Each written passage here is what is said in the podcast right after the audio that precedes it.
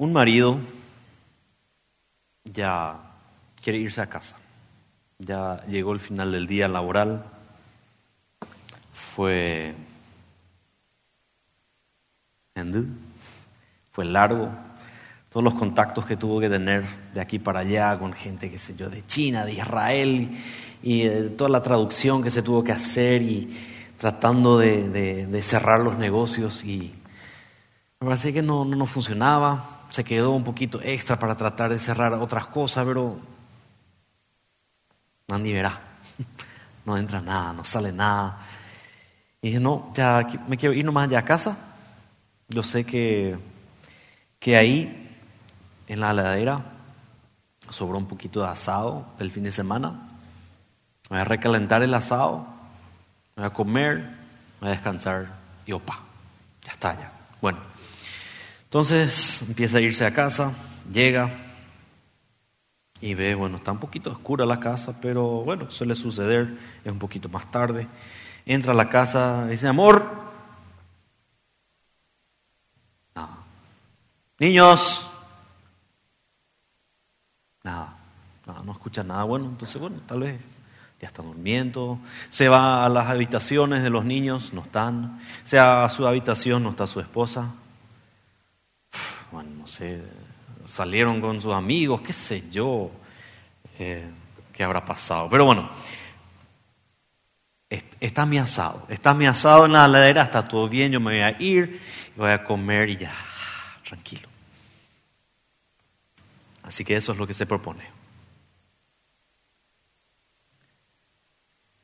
Y nos quedamos en suspenso lo que va a pasar con este Señor. Mientras tanto, queremos empezar a leer este, este texto del Salmo 118 y a ver cómo nos quiere ayudar a, a ver la historia, nuestra historia, a ver ¿Cómo es cuando se encuentra la historia con mis expectativas? Entonces leemos el Salmo 118. Den gracias al Señor, porque Él es bueno. Su fiel amor perdura para siempre. Que todo Israel repita, su fiel amor perdura para siempre. Que los descendientes de Aarón, los sacerdotes, repitan, su fiel amor perdura para siempre. Que todos los que temen al Señor repitan, su fiel amor perdura para siempre. En mi angustia oré al Señor y el Señor me respondió y me liberó. El Señor está de mi parte, por tanto no temeré. ¿Qué, ¿Qué, me puede hacer un simple mortal? Así es, el Señor está de mi parte, Él me ayudará. Miraré triunfante a los que me odian. Es mejor refugiarse en el Señor que confiar en la gente. Es mejor refugiarse en el Señor que confiar en príncipes. Aunque me rodearon naciones hostiles, las destruí a todas con la autoridad del Señor. Así fue. Me rodearon y me atacaron, pero las destruí a todas con la autoridad del Señor. Me rodearon como un enjambre de abejas, se enardecieron contra mí como un fuego crepitante, pero las destruí a todas con la autoridad del Señor. Mis enemigos hicieron todo lo posible para matarme, pero el Señor me rescató. El Señor es mi fuerza y mi canción. Me ha dado la victoria. Se entonan canciones de alegría y de victoria en el campamento de los justos. El fuerte brazo derecho del Señor ha hecho proezas gloriosas. El fuerte brazo derecho del Señor se levanta triunfante. El fuerte brazo derecho del Señor ha hecho proezas gloriosas. No, no moriré, sino que viviré para contar lo que hizo el Señor. El Señor me castigó severamente, pero no me dejó morir. Ábrenme las puertas por donde entran los justos y entraré y daré gracias al Señor. Estas puertas conducen a la presencia del Señor y los justos entran ahí. Te doy gracias por contestar mi oración y por darme la victoria. La piedra que los constructores rechazaron, ahora se ha convertido en la piedra principal. Esto es la obra del Señor y es maravilloso verlo. Este es el día que hizo el Señor. Nos gozaremos y alegraremos en él. Te rogamos, Señor, por favor, sálvanos. Te rogamos, por favor, Señor, haznos triunfar. Bendigan al que viene en el nombre del Señor. Desde la casa del Señor los bendecimos. El Señor es Dios y brilla sobre nosotros. Lleven el sacrificio y átenlo con cuerdas sobre el altar. Tú eres mi Dios y te alabaré. Eres mi Dios y te exaltaré. Den gracias al Señor porque Él es bueno. Su fiel amor perdura para siempre. Este es un salmo que fue escrito para una ocasión, pero los israelitas lo utilizan cada año para otra. Lo utilizan cada año durante la fiesta de los tabernáculos. La fiesta de los tabernáculos era el momento en donde los israelitas se acordaban del momento que Dios les sacó de Egipto. Estaban ahí como esclavos y pudieron salir liberados por la mano del Señor. Y esto les llevó a celebrarlo. Dios inclusive dijo, celébrenlo. Entonces cada año lo hacían y utilizaban este salmo para hacerlo. Y cada parte de este salmo les ayudaba a recordar una parte de otro exilio, del exilio de Babilonia. Cuando pudieron salir después de 70 años de estar cautivados por los babilonios. A mí me parece que prácticamente no hay nadie por encima de los 70 hoy acá. Así que todos nosotros hubiéramos nacido en cautiverio. Tantos años fue. Entonces ellos utilizan este salmo para decir, bueno, estuvimos tantos años, pero ahora el Señor nos ha liberado. Pero con este salmo queremos recordar cómo fue que salimos, llegamos a Jerusalén y pudimos reconstruir el templo.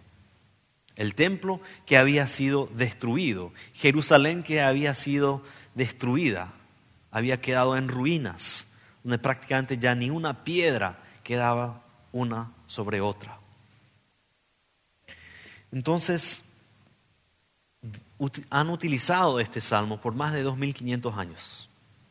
Y queremos ir por el salmo viendo las porciones, a qué se refieren y luego haremos algunas conclusiones.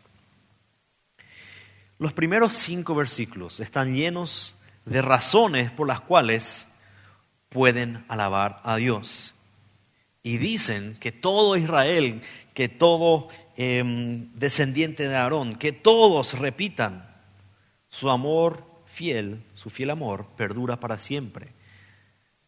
Están recordándose ahora de que fueron esclavos, pero Dios tuvo misericordia. Dijo, basta, ya es tiempo, pueden salir. Les quiero liberar y les voy a liberar. Oraron al Señor como en el 5, en su angustia oraron y Dios los liberó. Así que salieron, volvieron a Jerusalén y ahora están con, con, esta expectativa, con esta esperanza, vamos a reconstruir el templo. Porque para ellos el templo era algo muy importante y vamos a llegar a eso aún. Tenemos la siguiente parte. La primera parte, ¿por qué Dios ha sido tan bueno? La segunda parte, el trabajo es pesado. Vamos del versículo 6 al 14. Porque el tiempo en donde ellos empezaron a reconstruir el tiempo no fue fácil. En realidad al comienzo las otras naciones a su alrededor dijeron, les queremos ayudar, pero no sabemos en realidad con qué intenciones lo dijeron.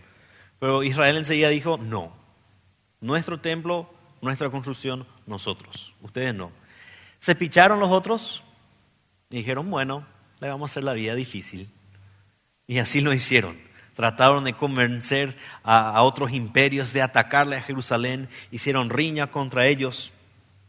Fue un tiempo de mucho desánimo, de luchas, de dolor, de desesperación los enemigos intentando impedir que ellos puedan reconstruir su templo, su ciudad. Y vemos de esta parte que sí es bueno esforzarse. Tiene algo de bueno, debemos hacerlo, es necesario. Pero ellos reconocen al final de, este, de, estos versículos, en el 13 y el 14, que es Dios quien lo hizo posible. Que sus enemigos hicieron todo lo posible para matarme, pero el Señor me rescató. Y el Señor es mi fuerza y mi canción me ha dado la victoria. Entonces ellos utilizan esta parte para acordarse de ese tiempo de la reconstrucción del segundo templo. Llegamos a una tercera parte del Salmo. En esta parte ellos lo utilizan para recordarse del, del momento que llegó a su final la reconstrucción. No se había empezado aún a usar el templo, pero ya los últimos detalles ya justito terminaron. Y hay, una, hay un término alemán que realmente casi no se puede traducir, que es una alegría anticipada.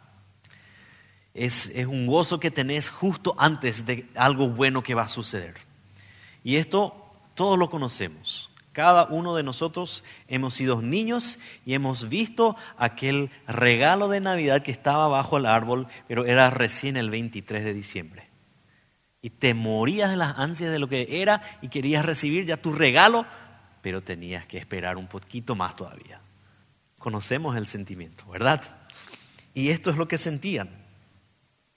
¿Por qué? Porque el templo para ellos era la señal física de que Dios estaba en su medio, porque ahí habitaba el Espíritu de Dios.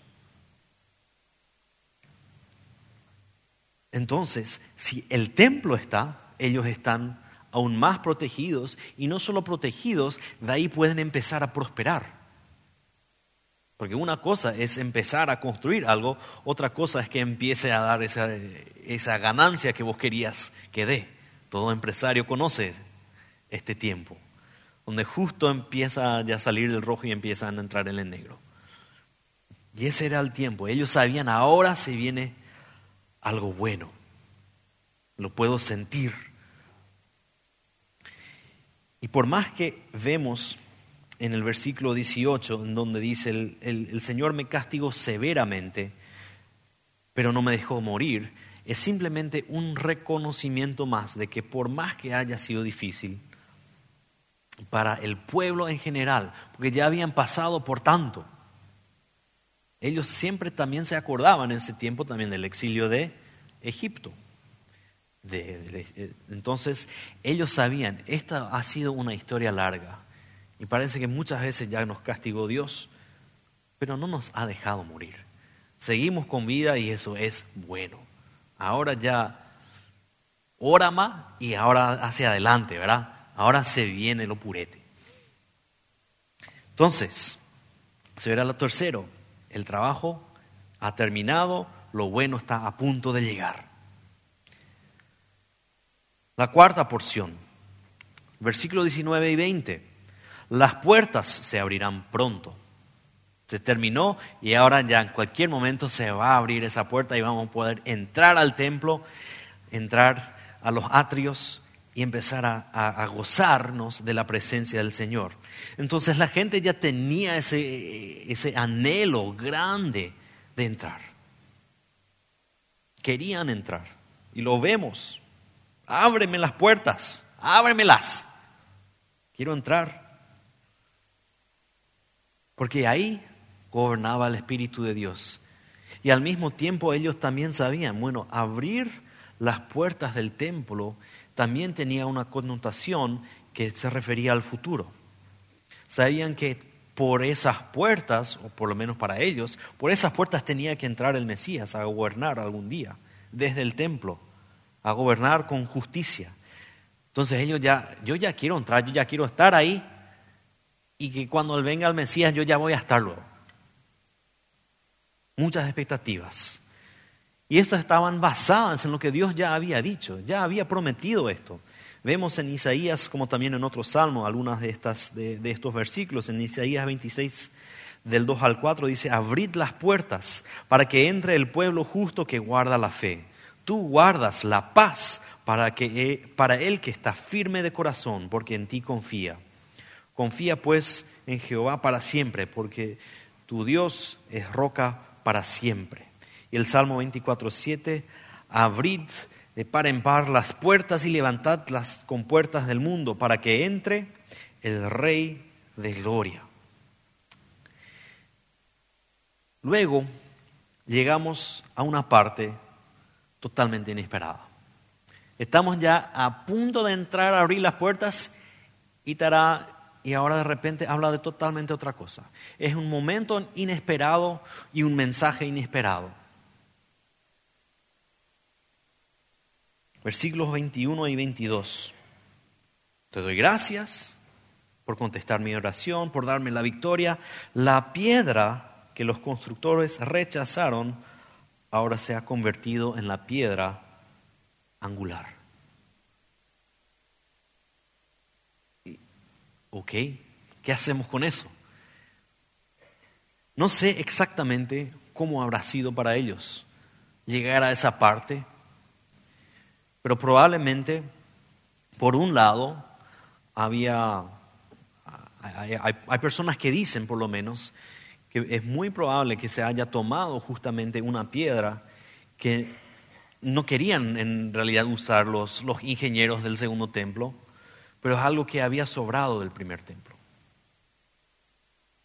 Dijeron, este queremos usar porque es significativo para nosotros. Y por más que dijeron, no sé, pues, si, si da, si es lo correcto, lo adecuado, dijeron, no, yo quiero, úsenlo. Esa piedra inesperada de antes llegó a ser la piedra angular. Y lo que sabemos de la piedra angular es que es la piedra más importante de un edificio. Por lo menos los que están ahí en el, en el ámbito saben. Inclusive los que conocen el colegio acá saben que hay una piedra angular ahí. Es más grande, es más vistosa, pero es la que da estabilidad y es, que es la que da la dirección.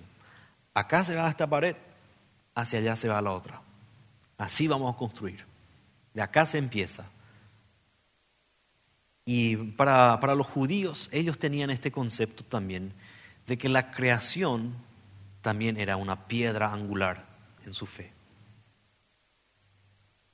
Entonces ahí se dio la dirección en la cual iba a ir el mundo. Dios así lo creó. Esta es la piedra angular. Así lo quiere hacer Dios. Y eso es lo que sabemos de una piedra angular.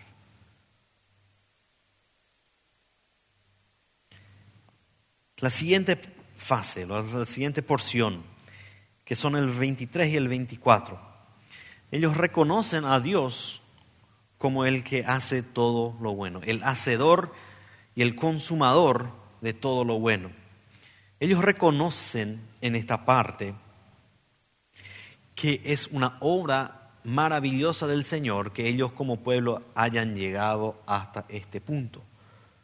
En tantas ocasiones podrían haber sido aniquilados, podrían haber muerto en el desierto, muchas diferentes ocasiones en las cuales podrían haber simplemente dejado de existir. Su existencia como pueblo era un milagro.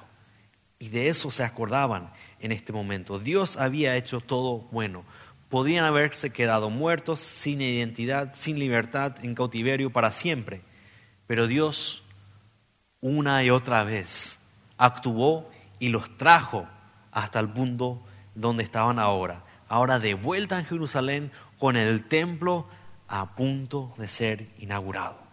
Pero Dios había hecho algo bueno y estaban seguros, va a seguir siendo bueno. Y por eso, la siguiente porción, de, que, es el, que son los versículos 25 y 26, es donde podemos decir que reconocen que la salvación ha llegado. Parece bastante, pero una vez más se refiere al templo. Para ellos el templo era símbolo de salvación de Dios. Donde ellos podían tener su templo, estaban a salvo. Y no se, no se olvidan tampoco de que hay una promesa que se viene todavía, así como habíamos mencionado recién. Hay una promesa de que algo más se viene. Dios había prometido un Mesías y que a través de ese templo Él iba a reinar. Entonces, están con esa expectativa. ¿Y cuándo será? El templo ya está. ¿Cuándo viene el Mesías? Emociones, pero a flor de piel. Así me lo imagino. Y, y esta expectativa de que cualquier momento ya tiene que estar llegando. Porque ahora ya construimos el templo. Ya. Ya no más. Pero era una buena expectativa. ¿Por qué? Porque Dios se lo había prometido. Luego vamos al versículo 27.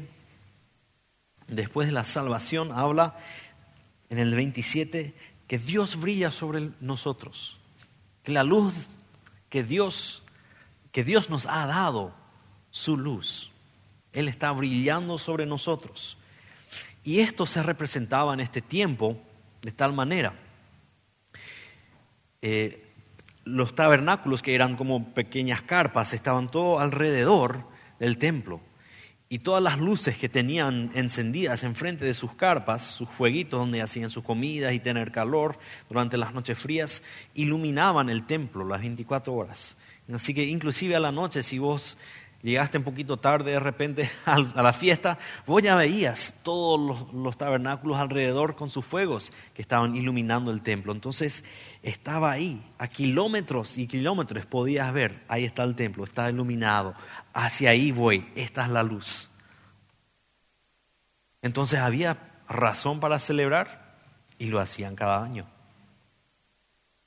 Y para finalizar, para cerrar el círculo completo, vuelven donde empezaron, agradeciendo, reconociendo la bondad de Dios en todo tiempo. Sabían que no les quedaba de otra, porque sabían claramente que, como dicen otros versículos, la ira de Dios es solo un momento, pero sin su misericordia para toda la vida. Otro lugar que dice, el Señor es lento para la ira y grande en misericordia. O uno último, que Dios no guarda para siempre su enojo, sino que se complace en la misericordia. Entonces, todas eran cosas que tenían muy en mente. Saben que Dios es bueno. Y ahora queremos ir a una otra interpretación muy similar, pero donde vemos un poquito más allá y empecemos, empezamos a ver a Jesús dentro de esta historia de que Dios ha sido tan bueno.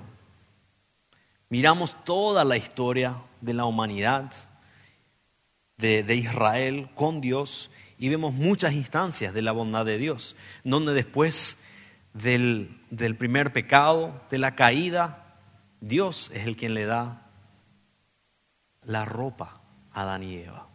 Él muestra misericordia donde después de Egipto y Babilonia Dios les muestra misericordia, les lleva otra vez a, ser, a, estar libres.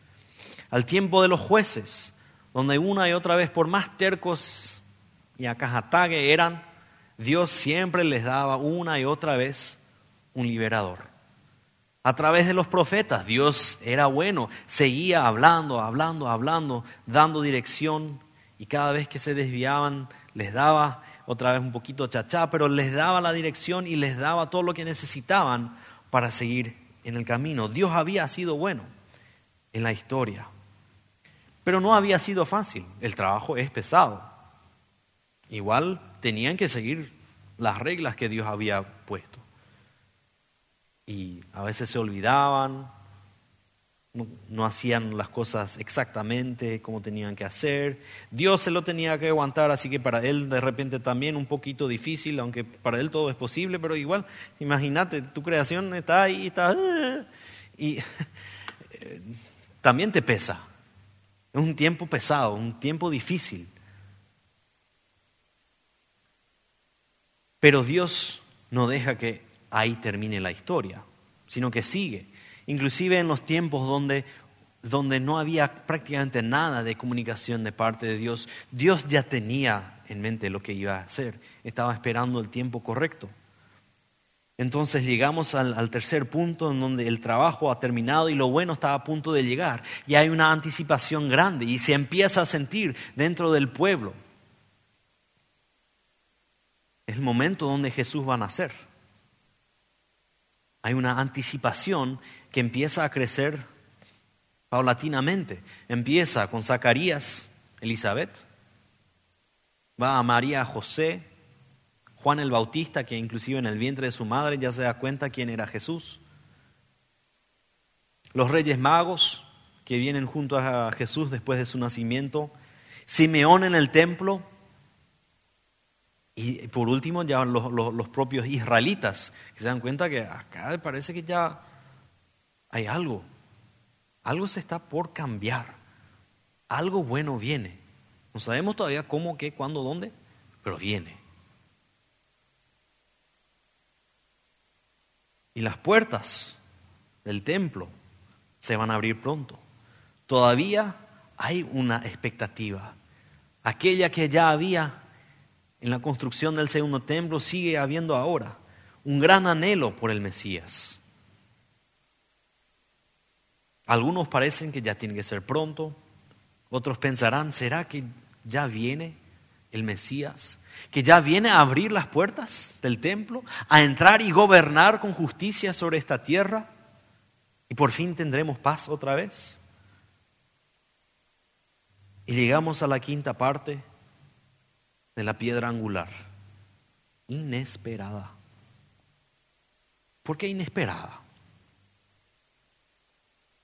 Porque dentro de los judíos había varios grupos que tenían ya una, una mentalidad, o mejor dicho, un concepto de cómo iba a ser ese Mesías. Tiene que ser así o si no, no es. Había cuatro grupos muy fuertes y quiero mencionar brevemente las expectativas que tenían las personas de cómo iba a ser el Mesías. Teníamos los celotes. Los celotes esperaban un combatiente, un guerrero que iba a entrar en Jerusalén con un carro de batalla, con, caballos blancos, como estaba diciendo el pastor, que ahora ya iba a entrar así con todo, así con un ejército, ¡ah! conquistar todo, entrar y tomar posesión de todo, a la fuerza. Y Jesús, mm, ya da ya el burrito, nada más ni un carro de batalla, ni un ejército grande, ni una espada. Siervo. Los fariseos. Los fariseos esperaban un maestro increíble, que de hecho lo fue Jesús, pero esperaban que iba a alzar aún más la ley y de que lo iba a hacer tal manera de que todo lo que ellos habían dicho hasta ahora iba a ser confirmado y que les iba a decir qué bien que lo hicieron, gracias por guardar todas las leyes tan bien. Y le viene y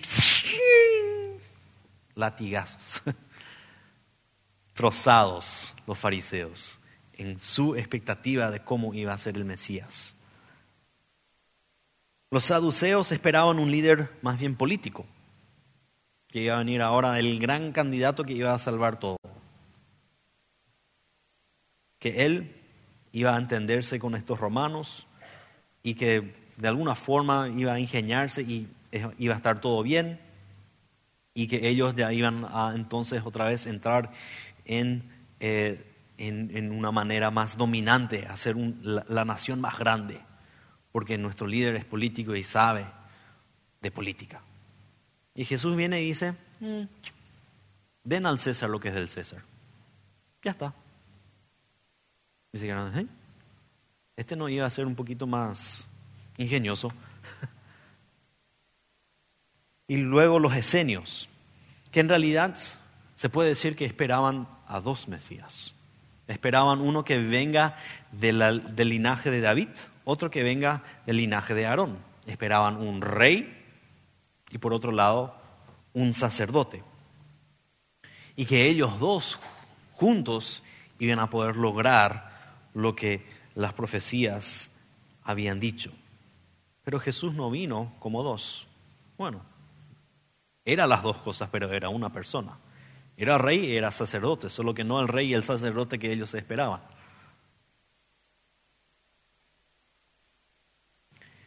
Pero Dios no está trabajando con algo totalmente diferente. Está trabajando con aquello que había empezado. Está trabajando con alguien que es del pueblo judío, solo que es de Nazaret. ¿Verdad? No sé cuál sería el Nazaret de Paraguay, pero un pueblo olvidado en el medio de la nada. Y de ahí, de ahí viene, no puede. Pero él llegó a los suyos y los suyos no les reconocieron. Y ninguna persona prominente, respetada dentro de los judíos, quiso reconocer quién era. Llegamos a la siguiente porción donde decimos que el Señor es el que hace y es el consumador de todo lo bueno. Y ellos siguen estando en ese lugar muy similar al momento de la construcción del segundo templo, en donde estaban olvidados, estaban bajo dominio romano, sin identidad prácticamente, no tenían la libertad que querían tener, pero con las expectativas de que Dios tiene que ser bueno.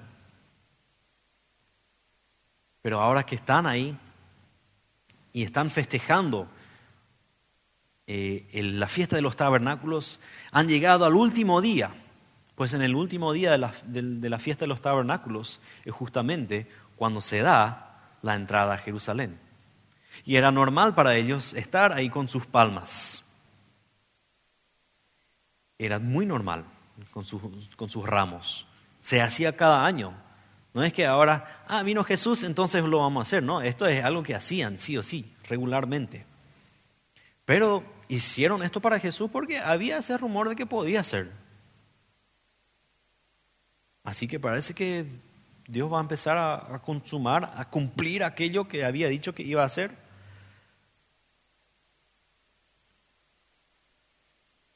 Y la salvación llega. Y el pueblo en realidad estaba más que listo, algunos que no se dieron cuenta en realidad, pero estaba más que listo para ser salvados y sus anhelos y todas las expectativas que tenían vienen de toda esa larga historia que han tenido con Dios. Y me imagino que también ahí las emociones estaban a flor de piel. Entra el que puede ser él, él Mesías. Porque había muchos que ya dijeron, podría ser este. Ya había sucedido varias veces pero este venía un poquito diferente y tal vez podría ser él, Mesías. Tal vez, esta, tal vez este es el cumplimiento y es nuestra salvación. Y llega, llega la luz del mundo, llega Jesús, quien él mismo dijo que era la luz del mundo, que nos quiere ayudar a ver las cosas como Dios las ve a ver las cosas como Dios siempre las vio. Y hoy en día, mirando hacia atrás, nosotros ya podemos verlo. Ellos en ese momento no lo podían ver. Algunos de ellos ya lo han visto también. Pero hoy lo vemos claramente. La salvación y la luz del mundo ha llegado. Dios ha demostrado que estamos aquí en este momento como humanidad, donde Dios es bueno, ha sido bueno, es bueno y seguirá siendo bueno. Este es el momento en el cual nos encontramos. Llegamos otra vez al final de este círculo. Y lo mejor de todo, Dios no va a dejar de ser bueno. Él seguirá actuando en mi vida, en tu vida, en la vida de otros. Él seguirá demostrando su bondad. Y Él hará también que algún día aquellos, como, como nos dice el versículo 20, aquellos que son los justos entrarán por esas puertas que conducen a la presencia del Señor y ya va a ser eterna. Y ahí habrá bondad plena, al 100%, al 1000%, como quieras decirlo, pura bondad. Y ahí estaremos con Él. Dios siempre será bueno. Ahora la pregunta es, ¿cómo estas historias con estas dos interpretaciones nos ayudan a nosotros con nuestras expectativas? Porque vemos que los judíos tenían sus expectativas. Mencioné de cómo ellos pensaban que Dios les iba a venir a salvar. Y fue diferente. ¿Se acuerdan del, marido que llegó en casa? Llegó, no estaba nadie dentro y el asado desapareció de la heladera. Estaba ahí y de repente escucha del patio, amor, su esposa llamando. Ah, bueno, por lo menos están. Se va, se va al patio y se da cuenta, ahí está su esposa están sus hijos, lo han preparado, todo lindo, y han hecho su comida favorita, un guiso a la olla, sobre el fuego, con la carne del asado que había sobrado. Habían preparado esto para él.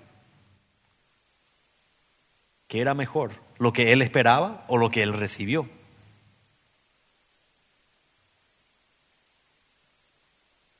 Entonces, esta seguidilla de títulos que vemos como lo utilizan los, los judíos en su recordatorio del exilio de Babilonia y la reconstrucción del templo, y como nosotros podemos verlo también a través de la historia de la humanidad hasta la llegada de Jesús, son maneras que nosotros podemos también aplicar a nuestra propia vida. La pregunta es, ¿Será que Dios también nos ha mostrado cuán bueno ha sido hasta ahora? Hemos conocido de Él. La mayoría de nosotros le hemos conocido ya también personal. Él nos ha hablado, nos ha llevado, nos ha atraído hacia Él y somos suyos y Él es nuestro. Hemos empezado a sentir la bondad de Dios.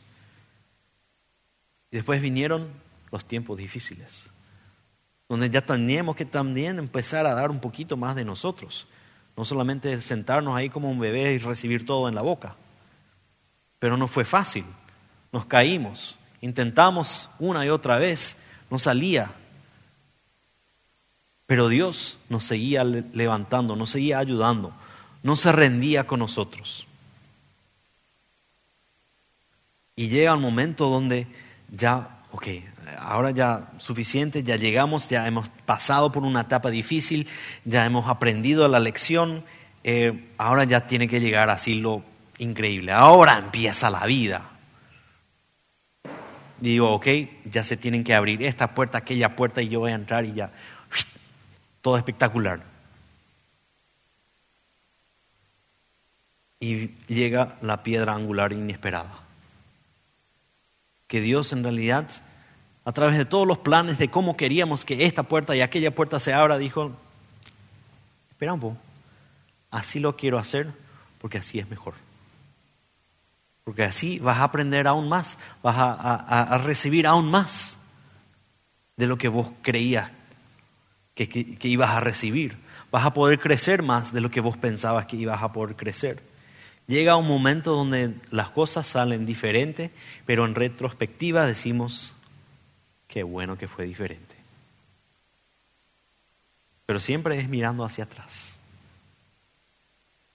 A que Dios trabajó, obró de forma que no lo esperábamos, pero sabemos ahora que sí fue mejor. Y que Dios realmente es el quien lo, fue, quien lo hizo. No fue una mera coincidencia que hemos llegado hasta acá porque Dios sí lo permitió y Dios lo quiso. Y porque Dios está conmigo. Y que Dios va a seguir estando conmigo. Por más que este ciclo que se repita otra vez en mi vida. Yo sé ahora demasiado bien, mejor que ayer, que la salvación ha llegado a mi vida, que la luz del mundo reside conmigo, me ilumina, me guía,